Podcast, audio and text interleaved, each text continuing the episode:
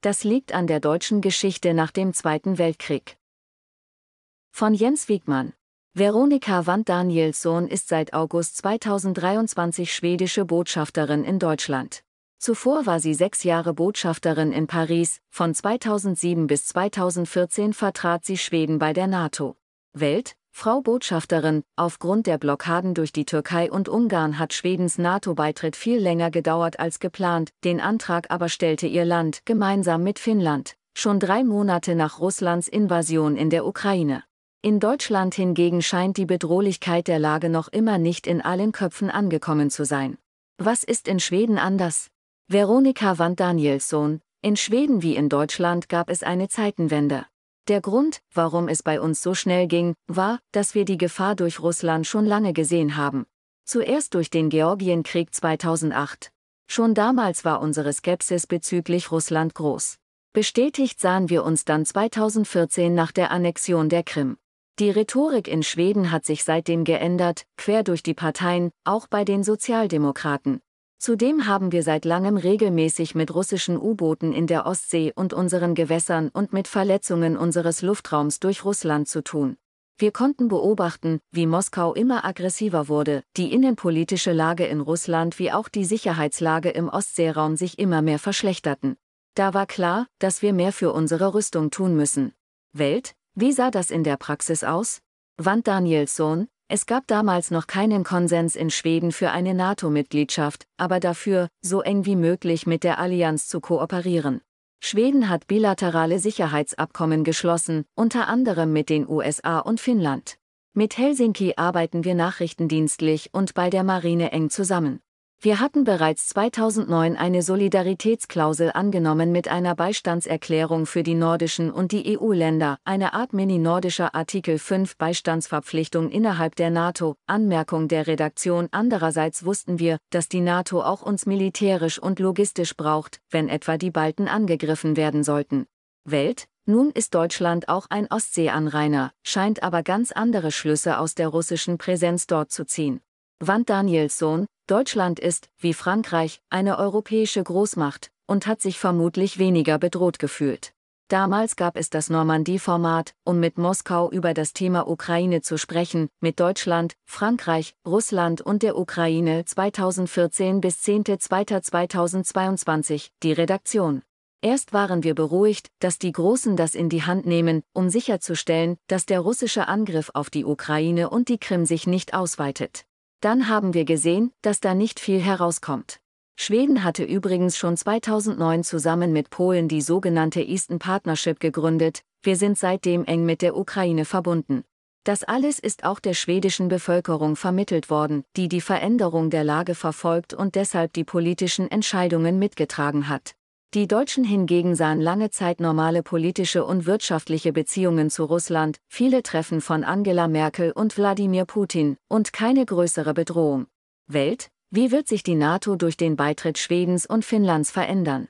Wand Danielsson, Schweden wird ein sehr überzeugtes neues Mitglied werden. Wir haben uns lange darauf vorbereitet, es besteht bereits hohe Interoperabilität mit den Armeen der anderen NATO-Staaten. Und wir sind stark transatlantisch orientiert.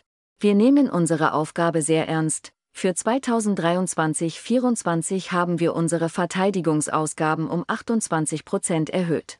Nach Ende des Kalten Krieges hatte Schweden das Budget heruntergefahren, der Anteil am Bruttoinlandsprodukt sank bis auf 1 Prozent.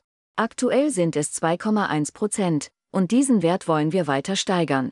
Welt, wie soll das konkret aussehen?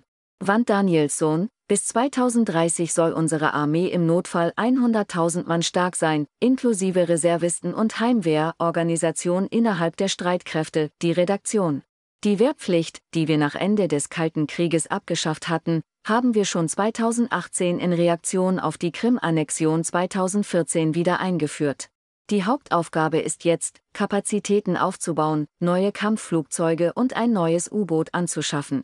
Unser Ziel sind fünf Heeresbrigaden. Ein Panzergrenadierbataillon wird dauerhaft in Lettland stationiert. Welt, wie ist das Verhältnis der nordischen und baltischen Länder? Wand Danielsson, unter der derzeitigen Regierung gibt es eine große Veränderung, die nordisch-baltische Zusammenarbeit. Der Ostseeraum wird militärisch und wirtschaftlich immer wichtiger. Als Konsequenz des Ukraine-Krieges haben sich die fünf nordischen Länder Dänemark, Finnland, Island, Norwegen und Schweden sowie Estland, Lettland und Litauen entschieden, als Nordic Baltic 8 Gruppe NB8 die Zusammenarbeit zu vertiefen und als Gruppe auch gemeinsam aufzutreten und zu agieren. Die acht Außenminister waren etwa kürzlich in Indien, um dort unsere gemeinsamen Interessen zu vertreten. Welt, Frankreichs Präsident Emmanuel Macron hat an einem Tabu gerührt und nicht ausgeschlossen, Soldaten in die Ukraine zu schicken. Wie hilft Schweden der Ukraine, vielleicht irgendwann auch mit Soldaten? Wand Danielsson, Schweden hat gerade das 15. Hilfspaket geschnürt. Wir unterstützen die Ukraine so stark wir können, finanziell und militärisch, laut Umfragen unterstützen das 93 Prozent der Bevölkerung.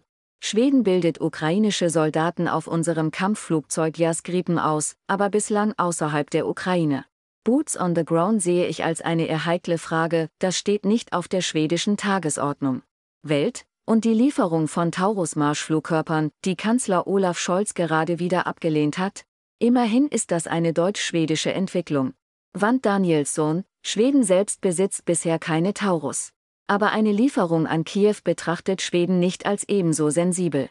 Die ehemalige schwedische Ministerpräsidentin Magdalena Andersson, Sozialdemokratin und jetzt in der Opposition, forderte gerade, der Ukraine auch Gripenkampfjets zu schicken. Welt, bei Scholz, in weiten Teilen der SPD und auch in der Bevölkerung scheint es die Angst zu geben, Putin zu verärgern oder zu reizen. In Schweden wie auch in Finnland ist das offenbar nicht der Fall.